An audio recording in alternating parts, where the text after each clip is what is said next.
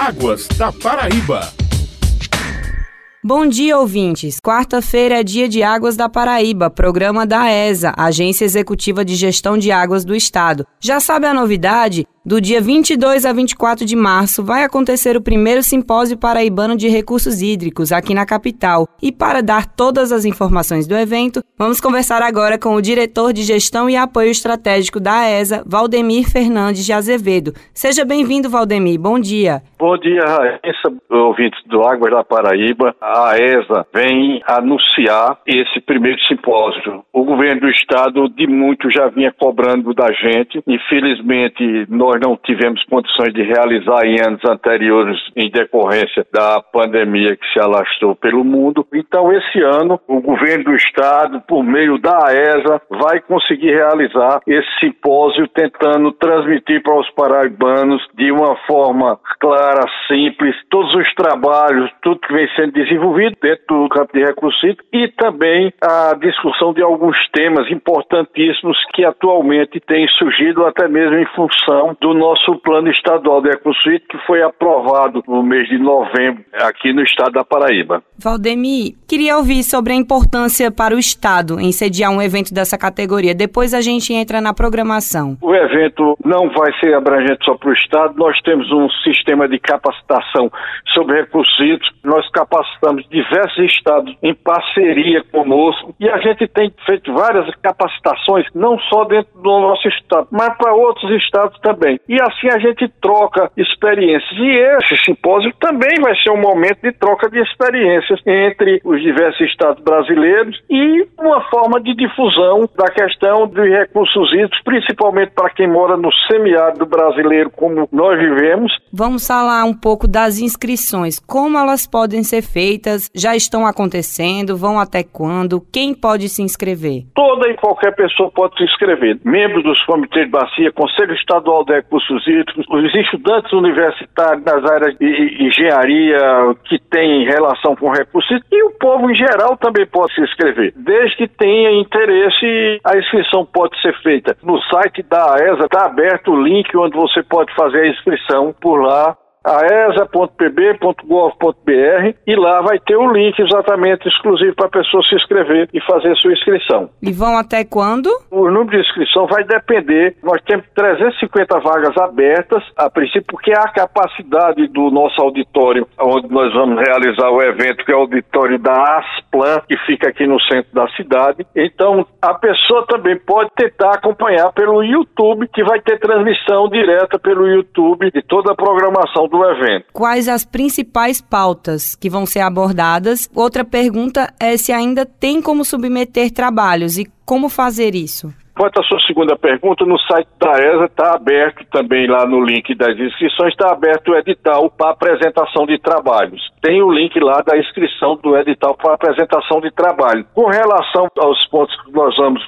debater, escolhemos como tema da abertura a perspectiva do desenvolvimento socioeconômico da Paraíba com as águas do Programa de Integração do Rio São Francisco, as bacias do Nordeste Setentrional. Nós estamos vendo a água chegar. É necessário nós termos um controle sobre o seu uso, mas também essa água, a gente não pode deixar que essa água seja só para o consumo humano, como foi na realidade a concepção da transposição. Se você tem água em abundância lá no, no São Francisco, por que não trazer para cá para gerar um desenvolvimento socioeconômico? A água está passando ali na frente, muitas vezes para a agricultura familiar, na agropecuária, e a gente tem que ver o que fazer realmente um desafio de uso racional dessas águas, isso também vem a gerar um desenvolvimento socioeconômico em todas as regiões onde chega a água do São Francisco. Notadamente, as águas do São Francisco chegam também em Pernambuco, chegam no Rio Grande do Norte, chegam também no Ceará, mas a gente vai discutir nos quatro estados, até sobre os quatro estados, mas também a gente fazendo uma leitura mais voltada para o nosso povo. Isso vai ser na abertura logo no dia 22 para começar acordando todo mundo. No dia seguinte, no dia 23,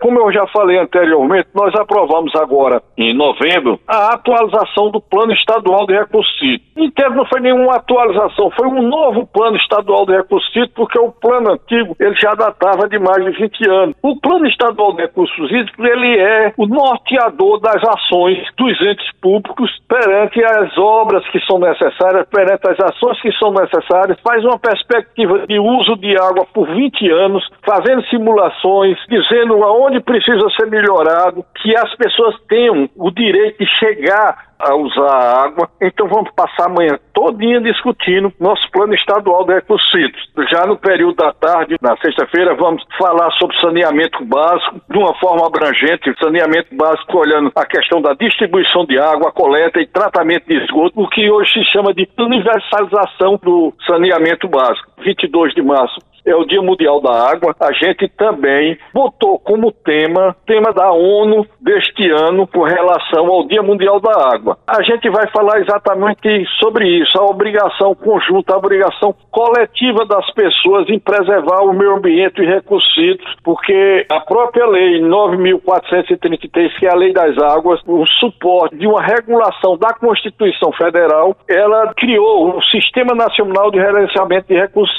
O Conselho Nacional de Recursos ou os conselhos estaduais, dependendo de onde seja, os órgãos gestores do Estado, nós temos a delegação do governo do Estado para ser o órgão gestor das águas no Estado, e os comitês de bacia. No caso da ESA, faz a gestão propriamente dita. E assim a gente termina nosso dia com os meios de comunicação e divulgação no sistema de gerenciamento de recursos hídricos. Pode ser os grupos de comissão de açude, os grupos de comitê por meio de WhatsApp, por meio de e-mails, por meio de divulgação em rádio, como a gente tem o programa Águas da Paraíba. E assim, nos meios que a gente pode divulgar exatamente para que tenha uma participação maior, para que as pessoas saibam e possam participar e assim fazer a cogestão dos recursos hídricos do Estado. E assim nós encerraríamos nosso primeiro evento que vamos terminar brilhantemente nosso encontro. Reforçando, o primeiro simpósio paraibano de recursos hídricos acontecerá do dia 22 a 24 de março no auditório da Asplan, Avenida Rodrigues de Aquino, 267, no centro de João Pessoa. As inscrições estão abertas. Obrigada pela participação, que dê tudo certo no evento, que seja de bastante êxito e até uma próxima, Valdemir. Obrigado. Perdeu o programa de hoje? Não tem problema, você pode acompanhar o Águas da Paraíba através da plataforma do Spotify.